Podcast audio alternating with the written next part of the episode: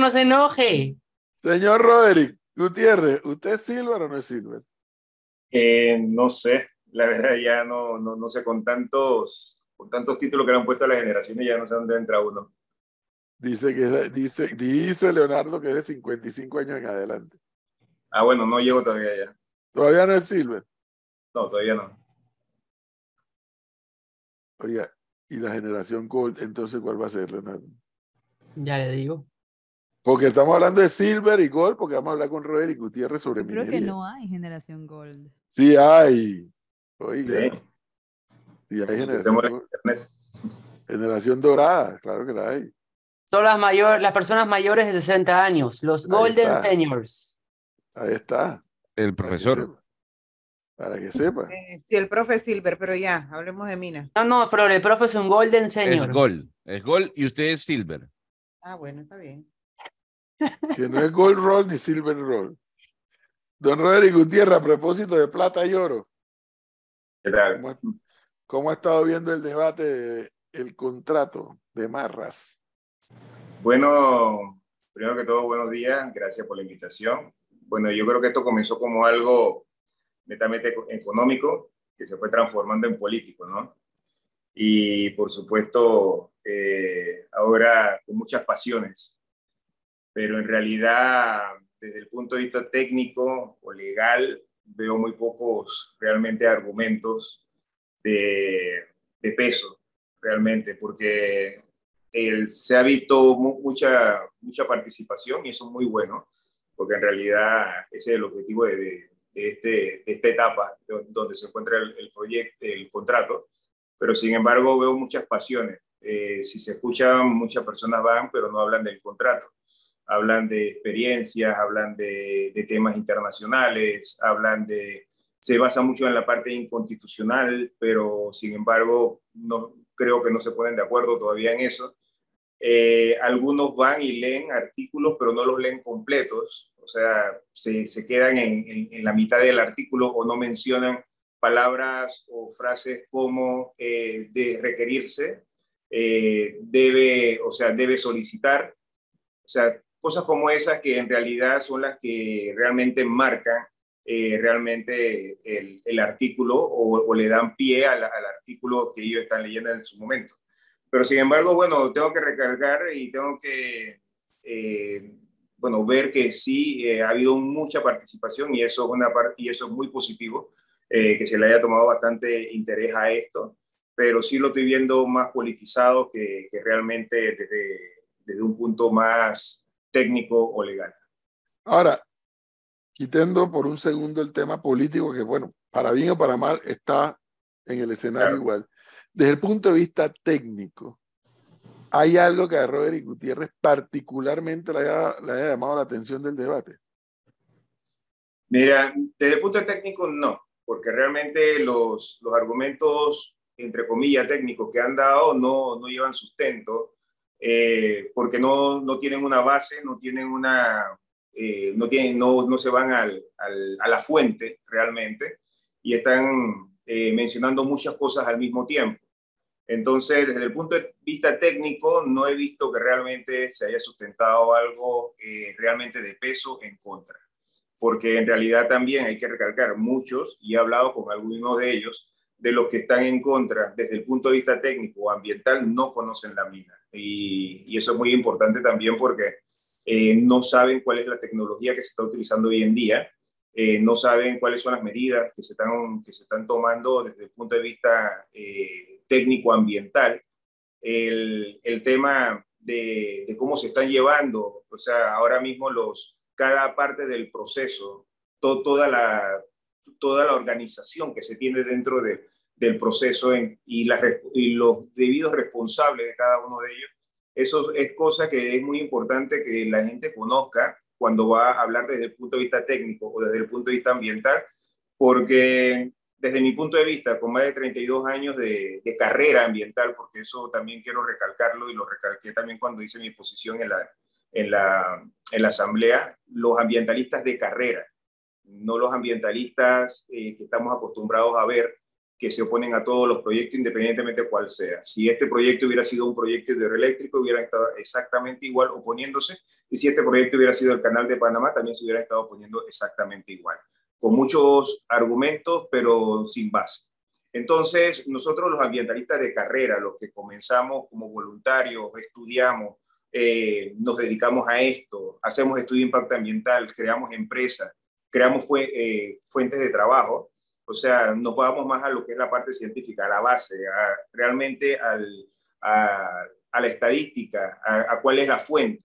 Si no tenemos eso, entonces estamos hablando es realmente palabras en el aire y no tenemos nada que nos confirme lo que estaríamos diciendo. Entonces, eh, desde el punto de vista técnico, yo creo que se va mucho por la parte romántica, pero no se van a la, parte. Claro, pero don Roderick, yo, yo hoy lo interrumpo porque el debate esta mañana que tuvimos con el profesor eh, fue el siguiente yo no me pongo a la minería.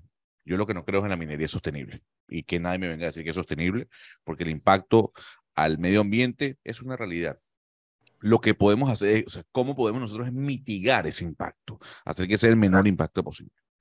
Y yo le decía, bueno, el Ministerio de Ambiente ha dicho, la mina no ha cumplido con la reforestación. Y el profesor dice, no, eso no, eso no es así.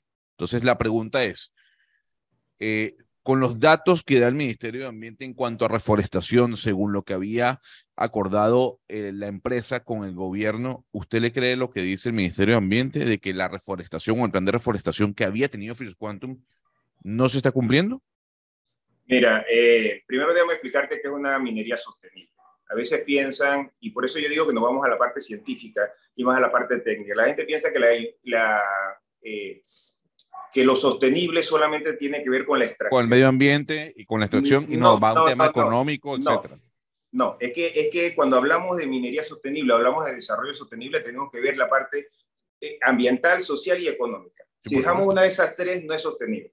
Entonces, nosotros estamos, eh, o, han querido llevar el tema de la minería sostenible solamente a que si extraigo eh, no puedo volver a, poner donde yo extraí lo que había extraído. No, eso no es. La, minería sostenible se basa en lo que es la parte también el desarrollo económico de las zonas aledañas, lo que es la, el, tema que tiene que ver con eh, nuevas fuentes de, trabajo, pero no necesariamente en, el, en, la minería per se, sino todas las actividades que se desarrollan alrededor. Por eso es eh, es sostenible, porque se van desarrollando otras actividades alrededor que van realmente apoyando a lo que es el, el, ¿cómo el sector minero.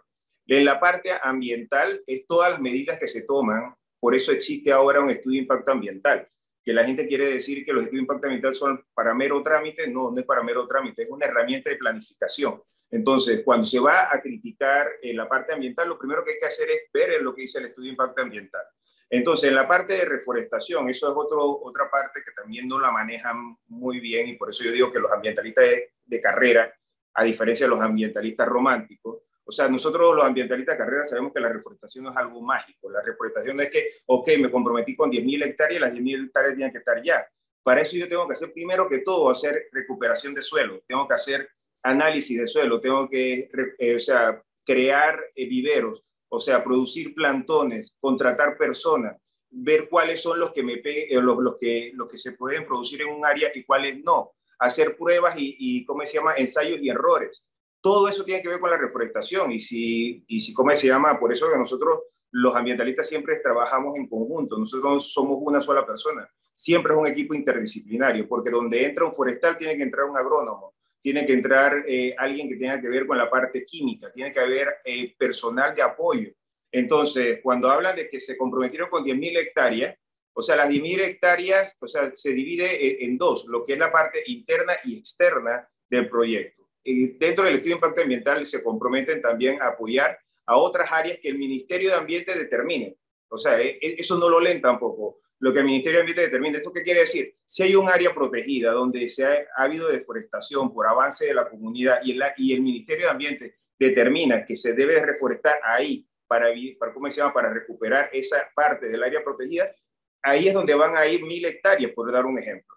Pero sin embargo, de las 10.000 hectáreas ya van 4.000 hectáreas durante estos últimos cinco años. Entonces, la reforestación también no solamente es árboles maderables, eso también tiene que ver con la parte de revegetación. Si uno entra al proyecto en la, cuando, cuando construyeron la carretera, uno ve que a los lados, o sea, ya hay, ya hay vegetación. Bueno, porque también eso es parte de la reforestación. Uno va revegetando, uno pone especies que atraigan otras especies. ¿Qué quiere decir? Que atraigan eh, aves, que atraigan animales, que ellos al consumir una especie específica de, de, de árbol, o sea, la semilla de un árbol, puedan ir dejando eh, eh, la semilla en lo largo del, del tramo de, de, ¿cómo se llama?, de carretera. Y hay algunos tramos que llevan ocho años que ya parecen bosque maduro, pero no lo son.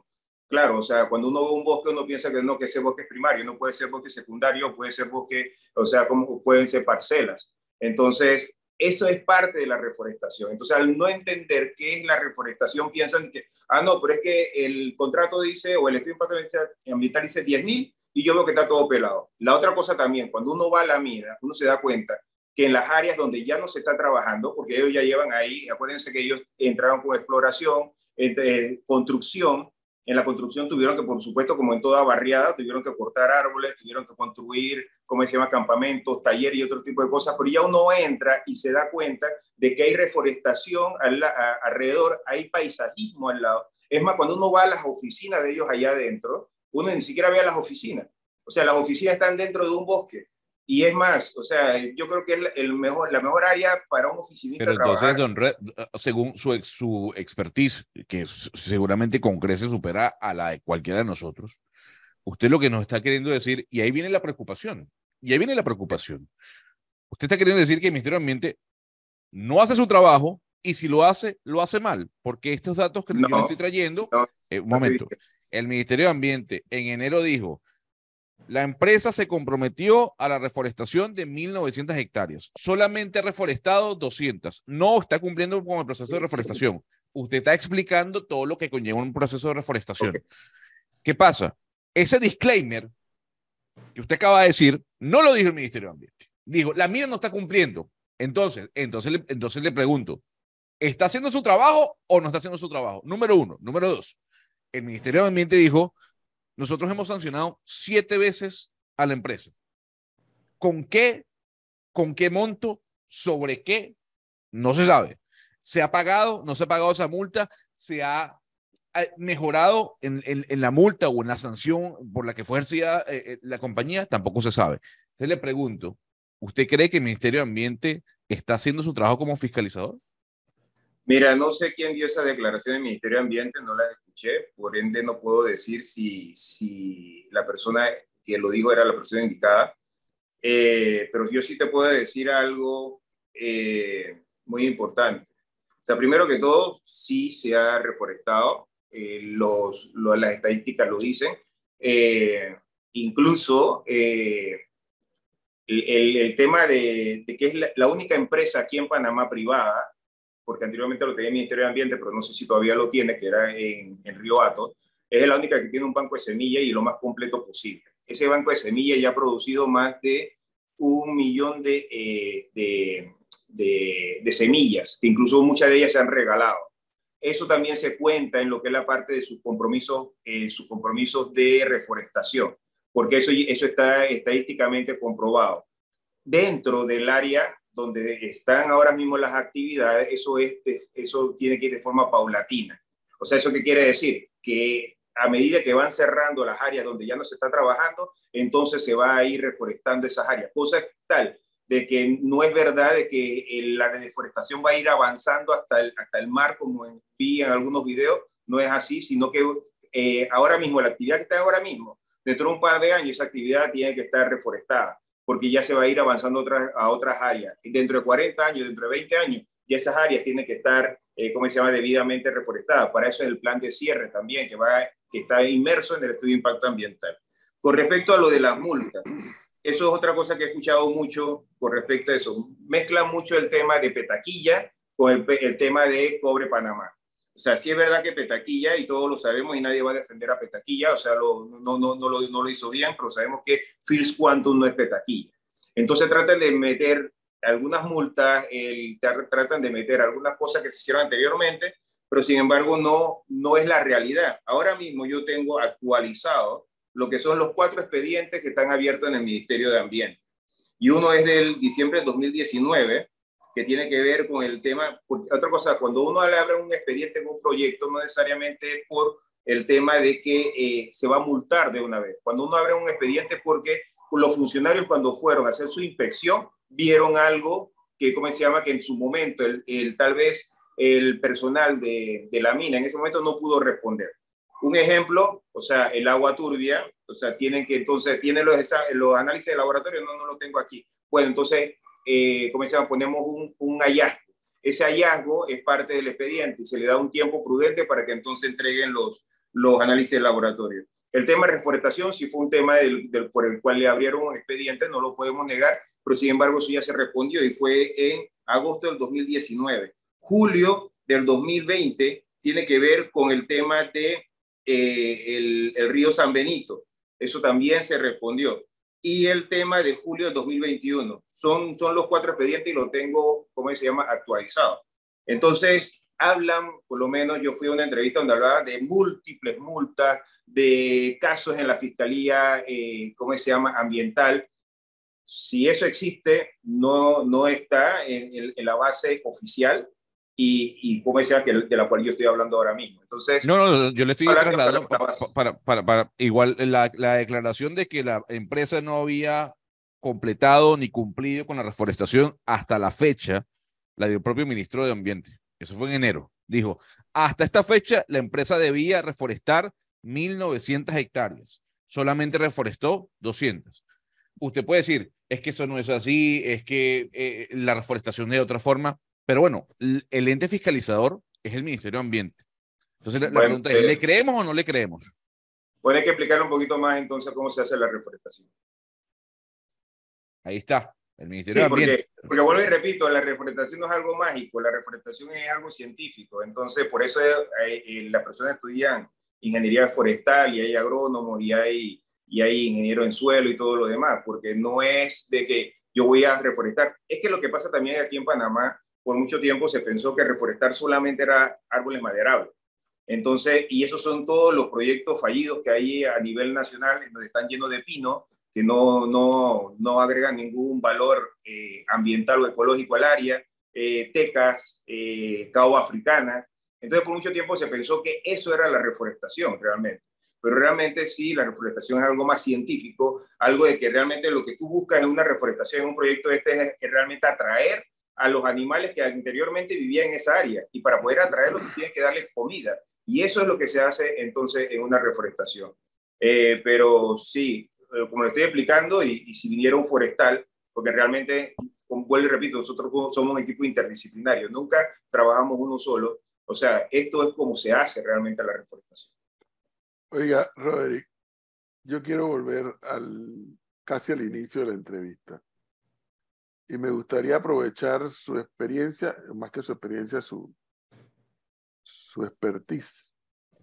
Si yo le pidiera que le explicara a los oyentes en términos simples, ¿qué debemos entender los que no sabemos de esto por sostenible o sostenibilidad?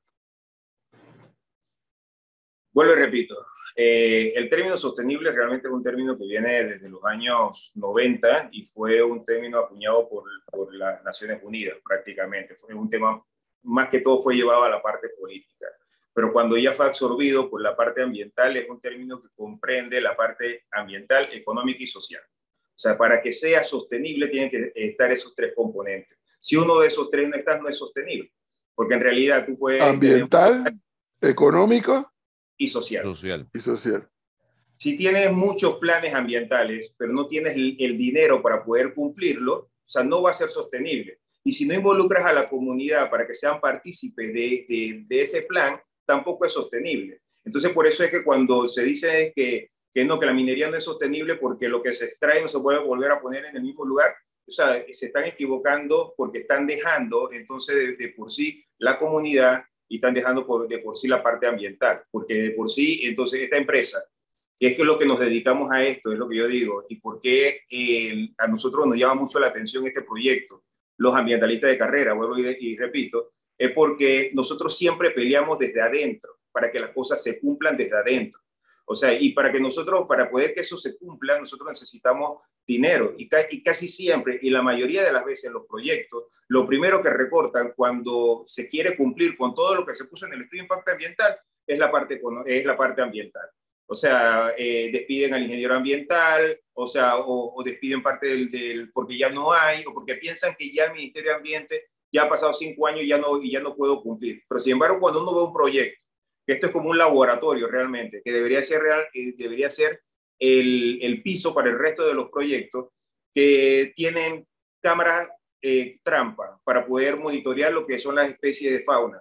O sea, eh, tienen eh, programas sociales en donde involucran a la comunidad y la comunidad gana también de eso, en donde se ve que los planes de, por lo menos, de prevención en lo que es la parte de contaminación se cumplen porque pueden construir las trampas de sedimentación adecuadas y no simplemente para, para que le tomen una foto y el Ministerio de Ambiente lo apruebe. No. Entonces, cuando uno ve un proyecto de esta magnitud cumpliendo con todo y teniendo los recursos para poder cumplirlo, o sea, es, lo que por lo menos a nosotros nos, nos, gustaría que todos los demás proyectos también hicieran, eh, cumplieran.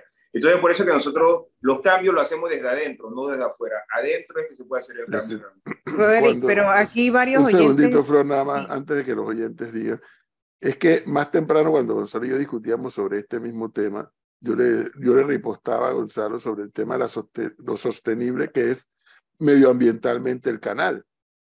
Porque la huella eh, del medio ambiente con haber construido el canal y con haberlo ampliado es brutal, es enorme. Sí pero el canal tiene todo un plan de reforestación. El, el canal tiene todo un plan de, insertar las comunidades alrededor, no las que vemos aquí en Albrook y Clayton, sino las comunidades que tienen que ver con la cuenca, involucrarlos, ahí tienen hasta una, un tema de las plantaciones de café y demás. Pues y además está el tema, del, el, el, tema económico. Entonces yo le decía a Gonzalo, pero es que el canal sí es sostenible. Y si lo ha logrado el canal, ¿por qué, ¿por qué otro tipo de explotación no lo puede lograr? Ese es un ejemplo muy bueno porque si uno va, hay un, no, no quiero poner publicidad, pero no, no quiero, hay un restaurante en Albrook, por donde, estaba, o donde están los correos de Albrook, donde tiene varias fotos de cómo era la zona del canal hace 60, 70, 100 años atrás. Ah, si uno se da cuenta, sí, si uno se da cuenta ahí cómo era, no había ni un solo árbol, porque tuvieron que devastar todo, desde Panamá de, hasta Colón, para poder construir el canal. Pero sin embargo, eh, anteriormente no habían planes de, de, ¿cómo se llama?, de manejo ambiental, pero a medida que se fue eh, realmente implementando, uno ve cómo se ha ido reforestando y cómo, y cómo ha ido revegetando todo lo que es la zona del canal, incluso Albrook, las, las áreas, el, los, los parques nacionales, soberanía y metropolitano, no eran bosques, no son bosques maduros. Cuando uno ingresa, incluso a mí me tocaba ingresar varias veces al, al parque, no donde están los senderos, sino al parque, uno encuentra infraestructuras que existieron anteriormente. Estamos hablando de hace 40, 60 años atrás. Infraestructura, hay, hay, hay áreas que ya, ya habían sido eh, pavimentadas incluso para poder entonces construir las barriadas. Eso está dentro ahora de lo que vendría siendo el Parque Nacional eh, Metropolitano y Soberanía, aquí en Panamá. Eh, sin embargo, o sea, ¿cómo se llama? El plan de manejo que ha llevado el canal ya los últimos años con toda la parte ambiental antes que existiera la Ley General de Ambiente, ha hecho que realmente el, el, el canal sea sostenible, porque se pueden llevar actividades económicas, el canal sigue funcionando y también la parte ambiental se maneja de forma adecuada. Es un, es un buen ejemplo de que sí se pueda. Roderick, usted eh, no es del Ministerio de Ambiente, para dejarlo claro antes de preguntarle, no, eh, pero no. yo lo que quiero saber es si se puede hacer docencia, porque yo desde mi punto de vista lo desconozco, pero según los parámetros que, se exigen en la ley, ¿cómo son esas, esas giras que hace, esa fiscalización que hace hasta ahora por parte, eh, según lo que usted ha podido saber, los, los oficiales del Ministerio de Ambiente? ¿Qué es lo que hacen cuando han inspeccionado un proyecto como el de Minera Panamá en estos tiempos? Bueno, mira, sí, eh, esa es otra cosa importante porque por lo menos eh, hay que irse a la resolución del estudio de impacto ambiental aprobado, que algunos piensan que, ah, no, porque se aprobó en el 2011 ya es obsoleto, no. Su, en su artículo cuarto, en su acápite P, establece que deben hacerse inspecciones y entregarse informes de seguimiento cada tres meses. ¿Eso qué indica? Que la empresa cada tres meses tiene que entregar un informe y el Ministerio de Ambiente cada tres meses tiene que revisarlo y hacer su debida inspección. Eh, una vez recibido el, informe de seguimiento, ellos, programan la inspección y una vez que van a hacer la inspección, ellos revisan si todo lo que se puso es lo correcto o no. Y no solamente van a ver lo que se puso en el, en el informe, también tiene acceso a, todas las, a todas las instalaciones para poder verlo. Entonces, eh, ¿cómo se hacen las inspecciones hoy en día o cómo el, cuál es el rol del Ministerio de Ambiente? Vuelvo, que es bueno aclarar lo que yo no sé del Ministerio de Ambiente y tampoco soy de la empresa. O sea, soy un, un consultor externo.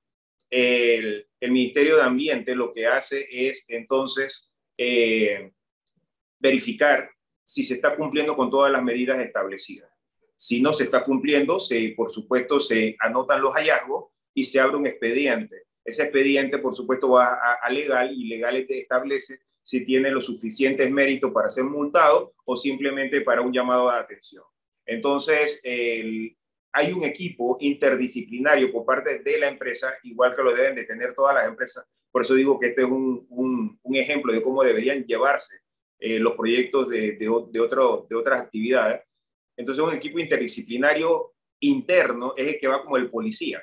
O sea, el que va arreglando todas las cosas antes de que llegue el Ministerio de Ambiente, porque ellos ya saben qué es lo que vienen a inspeccionar.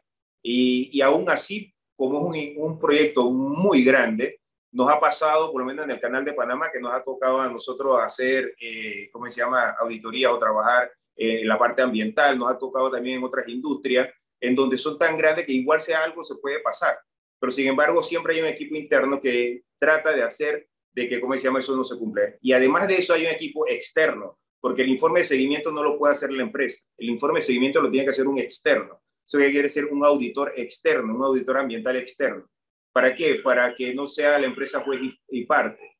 Eh, claro, algunos dirán, pero es que ese auditor externo lo paga la empresa. Pero es que también para eso se estudia, para eso se prepara, por eso existe la parte de ética, y el auditor ambiental externo que va a ir a hacer todo lo que la empresa quiere, realmente mejor que renuncie porque no es su trabajo. Su trabajo es decir lo que tiene que escuchar, no lo que quieren escuchar. Nosotros, por lo menos, somos, ah, eh, eh, hacemos auditoría externa y nosotros somos los malos de la película siempre. O sea, nosotros somos los que vamos a, a imponer lo que se tiene que cumplir y siempre, por supuesto, en otros proyectos, lo primero que nos, que nos caen es que no hay plata para eso ok, no hay plata para eso, pero la multa que te van a poner va a ser mayor de lo que tú tienes que invertir. O inviertes o realmente espérate la multa. Y cuando viene la multa no me llames para ir a, a, a defender, porque entonces pasa eso también, que cuando tiene la multa entonces lo llaman a uno para ir a defenderlo y ese no es el rol realmente de un auditor externo. Yo quiero hacer una pregunta más o menos por ahí en esa misma dirección, perdona Gonzalo, porque los oyentes están acá escribiendo y preguntando eh, cuando uno lo multan las autoridades ambientales, es porque el estudio de impacto ambiental, uno dice que va a reforestar en tanto tiempo, tantas hectáreas, y cuando las autoridades vienen a inspeccionar es que no se ha hecho y te multan por eso. Y la pregunta que se hacen varios de los oyentes en el WhatsApp es, ¿es posible reincidir tantas veces en un tema tan delicado como el medioambiental? Reincidir tantas veces, eso es lo que me llama mucho la atención porque vuelvo y repito, yo acabo de decir cuáles son los cuatro expedientes que están abiertos con la fecha y por qué. Entonces, cuando dicen reincidir tantas veces, yo no sé si están mezclando, y yo creo que algunos sí, porque están mezclando Petaquilla, todo lo que pasó en Petaquilla. Acuérdense que Petaquilla incluso ahora mismo está, eh, ¿cómo se llama? Eh, está en otro proceso y un proceso legal, el área donde se estaba extrayendo, porque lo hizo, y hay que reconocerlo, lo hizo una empresa que no tenía expertise en la materia eh, eh, ¿cómo se llama? Eh, minera. Entonces, todos los errores que se cometieron al principio, sí, por supuesto, deben ser, ¿cómo se llama?, debidamente analizados desde el punto de vista legal y multados. Pero esto es otra empresa y es otra área.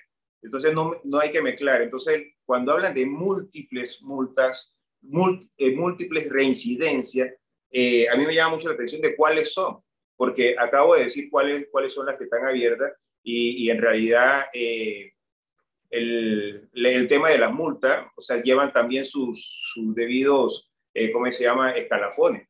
O sea, no se puede poner la multa máxima a la primera. Siempre va a ir, ¿cómo se llama?, de, de, forma paulatina. O sea, primero siempre es un llamado de atención, un, un, una sanción por escrito.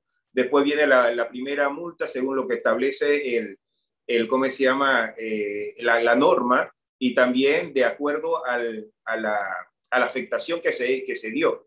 Entonces, eh, y así va subiendo hasta un millón, diez millones de dólares, creo que es el máximo que puede según, el, según, según la ley, y eso lo puede poner el ministro, o un director regional puede hasta un millón de dólares. Entonces, una vez yo fui eh, director regional y a mí me tocó poner 500 mil dólares en una, en una, estamos hablando de los años 90, eh, hace mucho tiempo atrás, cuando al principio creo que fue la multa más alta que se puso, porque nadie se atrevía a poner multas en ese momento y, y a mí me tocó ponerla eh, eh, en, esa, en esa ocasión. Pero, no, pero era porque sí había reincidencia y sí se había cumplido con todo lo anterior antes de poner esa, esa multa en, en ese momento. Entonces también hay que tener muy claro de que cuando hablamos de reforestación, ya lo expliqué, no es algo mágico, eh, el de, la resolución establece dentro y fuera, eh, eh, de acuerdo a, donde lo requiere el Ministerio de Ambiente o algo así, no me acuerdo las palabras exactas, eso también lo hace con otros, otros, otros proyectos. Un ejemplo, un proyecto de una, de una barriada donde van a construir 300 casas y no hay espacio para reforestar, pero van a, y pasa, y, pasa, y está pasando todos los días, y no estoy diciendo que estoy de acuerdo con eso, pero es, pero es la realidad, no tiene dónde reforestar, entonces se compromete según el estudio de impacto ambiental de reforestar cuatro hectáreas, pero yo necesito esas cuatro hectáreas para poder eh, tener el, el, ¿cómo se llama?, la ganancia que necesito por, por el tema de, de la vivienda. Entonces el ministerio le dice, ok, nosotros en el Parque Soberanía tenemos dos hectáreas que necesitamos reforestar. Bueno, se reforestan las dos hectáreas del Parque Soberanía. Y también necesitamos entonces eh, una, unas parcelas que tenemos en, eh, ¿cómo se llama? En Penonomé. Entonces allá van las dos parcelas. Eso se hace, se documenta, se le da seguimiento eh, y entonces se entregan los informes. El Ministerio de Ambiente tiene que, que revisarlos y aprobarlos. O sea, no necesariamente yo tengo que reforestar exactamente donde estoy. claro, pero ahí, vuelvo, vuelvo a decir, porque fíjese que usted habla de los cuatro procesos abiertos y, y ni más faltaba lo que usted dice. Pero quien dijo que había siete procesos abiertos o siete sanciones fue la viceministra de Ambiente. Entonces lo que nos está queriendo decir es que también la viceministra de Ambiente nos está mintiendo. Ahora, tomando en cuenta, toma, eso lo dijo la, la viceministra de Ambiente, no lo digo yo, eso fue lo que dijo ella. Siete sanciones sobre Minera Panamá, no sobre Petaquilla. Ahora, le hago una consulta a don Roderick. Dígame. Porque, por, por, porque dice, bueno, esto se está haciendo así, esto no es así. Como, como conocedor de, del tema ambiental, ¿en qué sí estaría fallando la empresa? ¿En qué sí cree usted que la empresa debe mejorar en cuanto al impacto ambiental? Porque aquí lo que usted ha dicho es, están haciendo el trabajo, con todo el conocimiento que usted tiene, están cumpliendo las normas, ¿hay algo en lo que la mina o en este caso la empresa no esté cumpliendo? Usted diga, ojo con eso, ¿es una bandera roja? Educación ambiental. Yo diría que tienen que implementar más en la parte de educación ambiental. Yo no estoy diciendo que todo esté bien porque no conozco todos los procesos. Acuérdense que también dentro de la mina hay talleres en donde puede haber eh, liqueo de, de, combustible, puede haber, ¿cómo se llama? Eh, hay áreas que son eh, de, de, extrema seguridad porque hay voladura, el, aquí nos hemos enfocado solamente a la, a la, reforestación, pero dentro del área minero, dentro de, del, del proyecto, estamos hablando de talleres, estamos hablando de área de extracción, estamos hablando de, eh, ¿cómo se llama?, almacenes, estamos hablando de, eh, ¿cómo se llama?, clínica, restaurante, eh, estamos hablando también de, de, ¿cómo se llama?, de campamentos donde hay aguas residuales, estamos hablando también de, de ¿cómo se llama?, de, del tema de la termoeléctrica, donde también, o sea, se tienen que controlar lo que son las e, emisiones. O sea, estamos hablando de que hay eh, transporte a diario, donde tenemos que estar también viendo el tema de lo que es el eh, polvo, o sea, lo que es material particulado. O sea, hay muchas cosas cuando hablamos de la parte ambiental que por supuesto en algún momento, por también muchas veces por error humano, se puede fallar. O sea, entonces cuando se dice que se habla un, un, expediente, por eso, por eso mismo, no necesariamente por la parte forestal, en la cual nos hemos enfocado y he, y he tratado de explicar. Pero sin embargo, por lo menos eh, el tema de, de, uno de los expedientes, por darle un ejemplo, que vuelvo y repito, yo me estoy remitiendo a lo que existe actualmente. Si hay otra información más y no está en la plataforma oficial donde se debe, de, debe buscar eso, es otra cosa. Pero ver, eh, vestir, ver, vertidos de agua sin permiso en, en diciembre de 2019. O sea, para poder vertir agua, y eso y ellos lo están haciendo en, lo, en las presas de relave, se tiene que pedir un permiso. Pero entonces ahí estaba la, la disyuntiva. Si la presa de Relave no es un lago, no es un río, también tengo que sacar permiso. Bueno, se le estableció que sí tiene que sacar permiso para poder vertir agua. ¿Y qué es lo que va a la presa de Relave? La presa de Relave va agua, piedra y cal, que es lo que se, ya no se necesita del proceso. Ese es 2019. Estamos hablando de julio de 2020. Contaminación de agua río Botija, San Benito. Eso, eso fue por una denuncia que, que se hizo, se abrió un expediente. Se está ahora investigando y se está entregando los análisis de laboratorio para que el Ministerio de Ambiente determine si sí o no hubo contaminación. Julio del 2021, eh, contaminación de agua y suelo por rotura de gasoducto. ¿Se acuerdan de esa, eh, de esa imagen de un, del gasoducto que, se, que explotó, que comenzó? Bueno, eso se reparó en menos, eh, y va a decir que soy exagerado, en menos de dos horas. Y eso fue realmente por un, por, un tema de demasiada presión y un error humano en el tema de eh, apretar bien las la tuercas.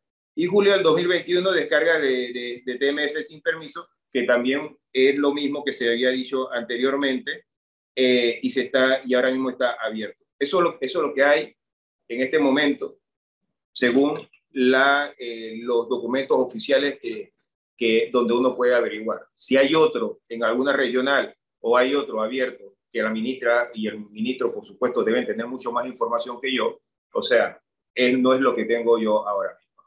¿Existe una posibilidad que entiendo que sí existe, pero me gustaría que usted, que es el experto, nos las aclare. La contaminación de las aguas subterráneas. Eso, eso, ¿cuán real es o cuán posible es? Miren, casualmente el tema, y es el área que más impacta, y yo lo tengo que reconocer, porque la primera vez que yo fui y lo vi, porque ya había ido anteriormente cuando no estaba construido, cuando lo vi, el área que me impacta es la presa Relave, que es esa gran, como se ve un gran lago, eh, que es donde va a ir, vuelvo y repito, piedra, eh, agua, piedra y cal. ¿Por qué va agua, piedra y cal? Porque en procesos de, de, cobre no se necesitan químicos, no se utiliza cianuro, ni se utiliza ningún tipo de químico porque no es necesario. Además de que aquí en Panamá tampoco estamos, eh, se está eh, llevando hasta el proceso final, no se está fundiendo y no se, está, eh, no se están eh, ¿cómo se llama? Eh, el, no, no, no, se llega al doré, eso se hace afuera. O sea, nosotros eh, aquí en Panamá estamos exportando concentrado de cobre, que es el polvito ese que, que llega al barco, y ese es el que se va. Ese es el proceso final aquí en Panamá. Entonces, la piedra se le mete al proceso para que ella vaya triturando y se vaya golpeando con la, con, con, ¿cómo se llama? Con las rocas que van extrayendo y vayan separando entonces lo que es el mineral de lo que es la piedra. Entonces, la cal, ¿por qué se pone? Para poder mantener el pH del agua, para que el pH no, o sea, no, no sea estable. Entonces, eso es lo que se vierte entonces a lo que es el, el ¿cómo se llama? La presa de relave. Entonces, a la presa de relave, lo que va entonces por decantación, estos sólidos se van, van, van cayendo y entonces el agua va quedando en la parte de arriba. Entonces, como no hay químico, ahí realmente sí hay que monitorearlo porque puede haber factores externos para evitar que haya eh, contaminación de agua subterránea. Hasta el momento, con los análisis que se han hecho de los laboratorios certificados, que han sido, ¿cómo se llama?, también verificados por la comunidad, porque las muestras se toman, se toman dos muestras al mismo tiempo. Se involucró a la comunidad para que la comunidad tomara una muestra en el mismo lugar donde el laboratorio toma otra muestra. Y esas muestras, ambas selladas, de acuerdo al protocolo, o sea, van entonces a un laboratorio certificado en Vancouver porque son los laboratorios certificados para el tema minero. Hasta ahora no se ha arrojado que haya habido contaminantes en el área. Y la otra cosa también, la decantación de la piedra y, de la cal, lo que está haciendo es impermeabilizando para evitar que entonces se, se escurra el agua a las napas subterráneas, porque esa agua también se necesita para el proceso, que es el agua de lluvia que nosotros hablamos que se utiliza para el proceso. Es el agua que está ahí, estancada, porque además del agua que sale del proceso, que ya es agua de lluvia que se recircula, igual sigue lloviendo. Entonces ese 20% que se pierde por evaporación y por secado va nuevamente entonces a la planta. Y ese es el agua que se necesita para el proceso. Última pregunta. Pregúntele al invitado si conoce la cantidad de óxido nitroso que se produce. Otro mito. otro mito. No se produce óxido ni, ni, ni, nitroso, vuelvo y repito. O sea, eh, nosotros eh, tenemos una particularidad en Panamá que no es la misma. ¿Por qué se habla de óxido nitroso y se hablan de, otros de, otros materiales? Porque estamos acostumbrados a ver lo que está pasando en Chile y Perú. Eh, nuestros componentes, ¿cómo se llama? minerales del Istmo de Panamá no son los mismos de, de la cordillera de los Andes. En la cordillera de los Andes sí se produce porque el, el material va mezclado con, con, otros químicos naturales que sí existen en la cordillera de los Andes. En, en Panamá no tenemos esa particularidad. Y no lo estoy diciendo yo, lo dicen todos los estudios, porque también hay que tomar en cuenta algo. Los primeros estudios que se comenzaron a hacer en la zona no son de ahora con la empresa, eh, eh, ¿cómo se llama? Minera Panamá. Los primeros estudios los pagó el BID y, la, y la, ¿cómo se llama? la OEA en los años 60. Desde los años 60 están geólogos, eh, químicos, profesionales estudiando, extranjeros y nacionales, porque después en los años 70 se fueron a estudiar mucho a Rusia, a lo que era la antigua Unión Soviética, y después regresaron, que son la mayoría de los, de mineros que hay ahora mismo aquí en Panamá, que fueron estudiados en los años 70 y 80, son ellos los que han analizado la roca y han analizado lo que hay hoy en día. Entonces no es que Roderick Gutiérrez lo está diciendo, son todos los análisis que hay anteriormente. Y Panamá tampoco es un país nuevo. El primer código minero de Panamá es de 1916. O sea que ya en 1916, o sea, estamos hablando de 13 años después de, de, creada la República de Panamá, ya se estaba pensando en explotación minera y se estaba regulando. En 1963 es el segundo que está vigente actualmente. Que si me pregunta a mí, ¿deberíamos modernizarse? Por supuesto que sí. Pero dice el oyente que eso se produce por las voladuras. Bueno, las voladuras son controladas y son un área específico, realmente. Y, y, no, no está... El, o sea, quiere que usted le diga que si hay óxido nitroso y usted dice que no. Bueno, vuelvo y repito, no soy químico, yo me remito, yo me remito. Si ustedes vieran mi escritorio ahora mismo, la cantidad de papeles que hay, y no solamente por este proyecto, porque cuando a mí me toca analizar, yo soy como el último filtro aquí en la empresa de las cosas que salen. Cuando a mí me toca analizar cada cosa que envía el químico, el forestal, el, biólogo, el arqueólogo, yo tengo que estar clarito en qué es lo que me están enviando. Entonces, por eso que a mí me toca estudiar todos los días, o sea, eh, cada uno de, estos componentes. Entonces, yo me remito a los informes que entregan los eh, especialistas. O sea, que yo soy especialista en voladura, no soy especialista en voladura, pero yo me remito a lo que entrega cada uno de los, de los por eso yo siempre lo digo, nosotros los ambientalistas de carrera trabajamos en conjunto y en equipo, no somos uno solo, siempre es un equipo. Bueno, don Roderick Gutiérrez, muchas gracias por darnos este tiempo y darnos sus explicaciones, muy amable. Bueno, gracias a usted. Esté bien. Ocho